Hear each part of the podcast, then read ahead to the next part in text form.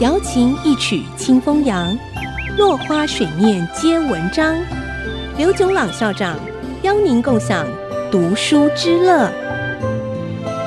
这里是爱惜之音 FM 九七点五，欢迎收听《落花水面皆文章》，我是刘炯朗。今天我们讲启蒙教材。《三字经》一直是广为流行的启蒙读物，内容大致可以分成四个部分：一、道德励志；二、生活常识；三、经典文学；四、历史。关于《三字经》的作者和写作的年代，一般推测是南宋学者王应麟，大约在公元一千两百年左右所编写，和公元前两百年李斯编写的《仓颉篇》的时间相距大约一千四百年，和公元前四十年西汉汉元帝的时候史游编写的《急救篇》的时间相距一千两百年。从好几个角度来看，《千字文》和《三字经》的内容有许多相似的地方，但是他们汇编的原始动机却大不相同。首先，一般的估计是汉字的总数从五万字到八万字以上，常用字大约五千个左右。现在通用的指标是小学一二年级的学生。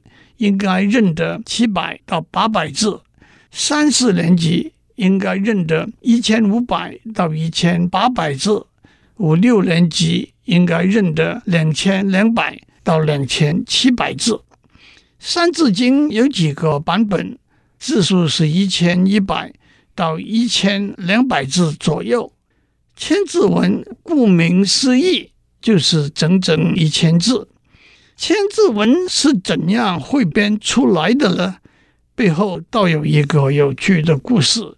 周兴嗣是南朝萧梁朝的一位大臣，梁武帝常常请他写文章。相传梁武帝从王羲之所写的碑文上拓下了一千个不同的字，然后把一千张没有次序的纸片交给周兴嗣说。卿家才思敏捷，就用这一千字做一篇韵文吧。周兴嗣花了一个晚上的功夫，就把这篇千字文写出来了，没有一个字重复，而且四个字一句，押韵，内容包罗万象，不但是一篇令人折服的文字创作，也的确很适合。作为小孩子启蒙用的课本，后来有人写过不同版本的千字文。目前有本《中华字经》，一共四千字，没有重复，也写得很用心。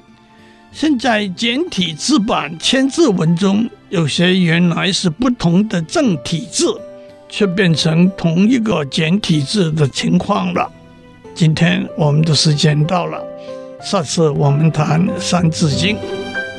落花水面皆文章，联发科技真诚献上好礼，给每一颗跃动的智慧心灵。